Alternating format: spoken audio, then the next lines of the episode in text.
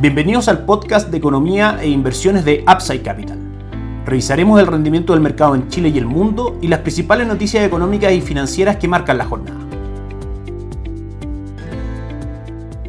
Muy buenos días, ¿cómo están ustedes? Lunes 16 de enero de 2024, soy Ramiro Galeano, fundador de Upside Capital. Les doy la bienvenida a otra edición más de mercados en Upside Capital. El calendario de noticias y cifras económicas del día de hoy contempla datos bastante relevantes provenientes desde China que serán publicados a las 23 horas hora de Chile, específicamente gasto en capital fijo, Producto Interno Bruto trimestral y anual medido al cuarto trimestre, índice de producción industrial, y tasa de desempleo, entre otras cifras menores, serán publicadas el día de hoy al mercado que podrían afectar, dependiendo por supuesto de la dispersión de estos datos respecto a lo que el mercado espera para cada uno de ellos, las cotizaciones de cobre que ayer cerró con una caída del 0.61% en 3 dólares con 73 centavos. Hoy en nuestras pantallas el cobre cotiza con un alza del 0.94% en 3 dólares con 77 centavos y probablemente las cifras macroeconómicas publicadas hoy decían el destino de las cotizaciones del cobre respecto a la figura técnica que marca en el gráfico desde fines del año 2023, un canal bajista que como decimos podría verse superado si es que las cifras macroeconómicas de China son mejor al consenso de mercado. Recordemos que China es el mayor consumidor de cobre y claramente mejores cifras económicas están interpretadas como mayor productividad asociada a esa economía y por ende una mayor demanda de cobre, lo que conlleva con alzas en su precio. El dólar ayer cerró en 912,25, un día con poca volatilidad, subió solamente 2 pesos Recordemos que Estados Unidos estuvo cerrado por ser día feriado. Hoy en nuestras pantallas presenta un pequeño gap alcista, un salto en el inicio de sus cotizaciones respecto al cierre del día de ayer. El dólar abrió la jornada 917, 5 pesos más alto que el cierre del día de ayer. Marcó máximos en 923 y cotiza en este minuto en 920. Aparte de la relación inversa que tiene con el cobre, que por supuesto será interesante ver las cifras que recientemente comentábamos para ver también cómo las cotizaciones del cobre impactan en las cotizaciones del dólar en Chile. Sabemos que en el corto plazo recorte de tasa de política monetaria por parte del Banco Central son alcistas para el dólar, puesto que el peso pierde atractivo frente al dólar y el dólar tiende a subir. También es relevante en el mediano largo plazo el comienzo del ciclo de rebaja de tasa por parte de la Reserva Federal es un factor bajista para el dólar. Sin embargo, sabemos, lo hemos comentado en este podcast, que hay una dicotomía entre lo que la Reserva Federal ha comunicado respecto a la velocidad del ciclo de rebaja de tasas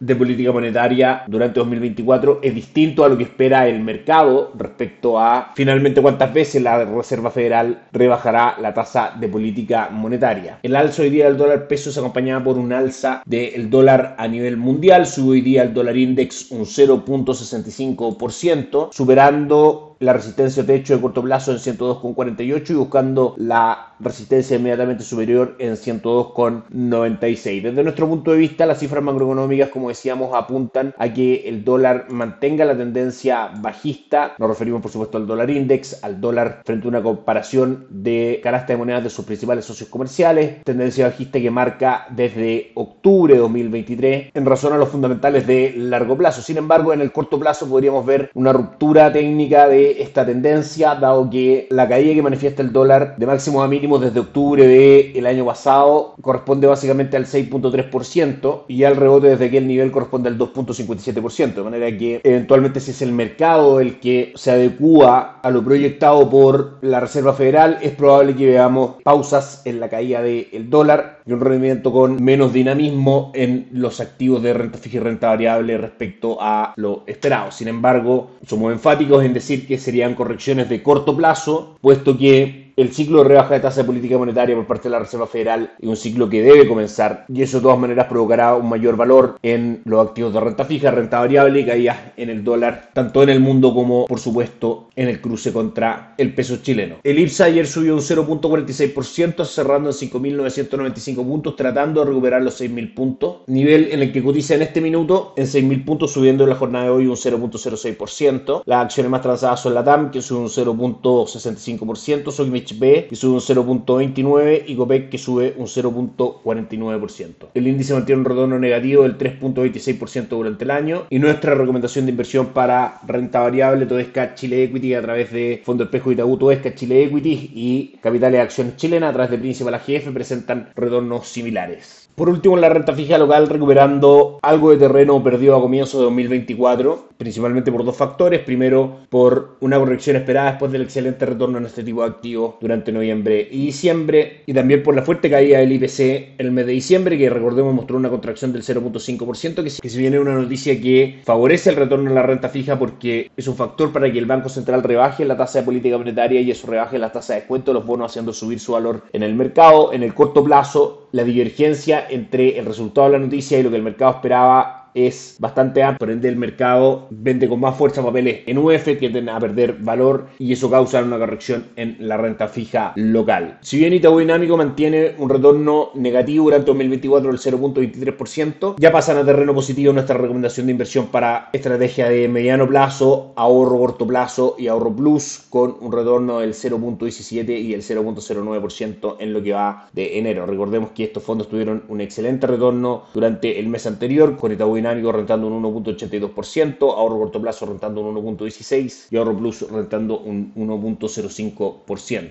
Money Market se mantiene estable con un retorno parejo de los últimos 30 días en un 0.62%. Ayer decíamos no tuvimos cotizaciones de Wall Street. En cuanto a calendario económico, tuvimos una buena noticia desde Alemania, el IPC del mes de diciembre en su medición anual marcó un 3.7% en línea con lo que el mercado esperaba, sin embargo por sobre la medición anterior que estaba en el 3.2%. Desde Estados Unidos será importante las declaraciones de Christopher Waller, gobernador de la Reserva Federal, a las 13 horas hora de Chile, donde eventualmente el mercado estará muy atento a sus palabras para buscar alguna guía respecto a el manejo de tasa política monetaria por parte de Estados Unidos. Destacamos dos noticias importantes. En primera instancia, la publicación de una encuesta por parte Bank of America, donde el 91% de los inversores encuestados ve descensos en el rendimiento de bonos. Otro factor más que justifica nuestra recomendación de inversión en Estados Unidos a través de renta fija y renta variable. También hoy en la mañana entregó resultados Morgan Stanley por sobre lo esperado en cuanto a ingresos, sin embargo levemente por debajo de lo esperado en cuanto a beneficios por acción. Goldman Sachs supera las expectativas del mercado en ambas mediciones, sin embargo en el premercado Morgan Stanley cae un 3.31%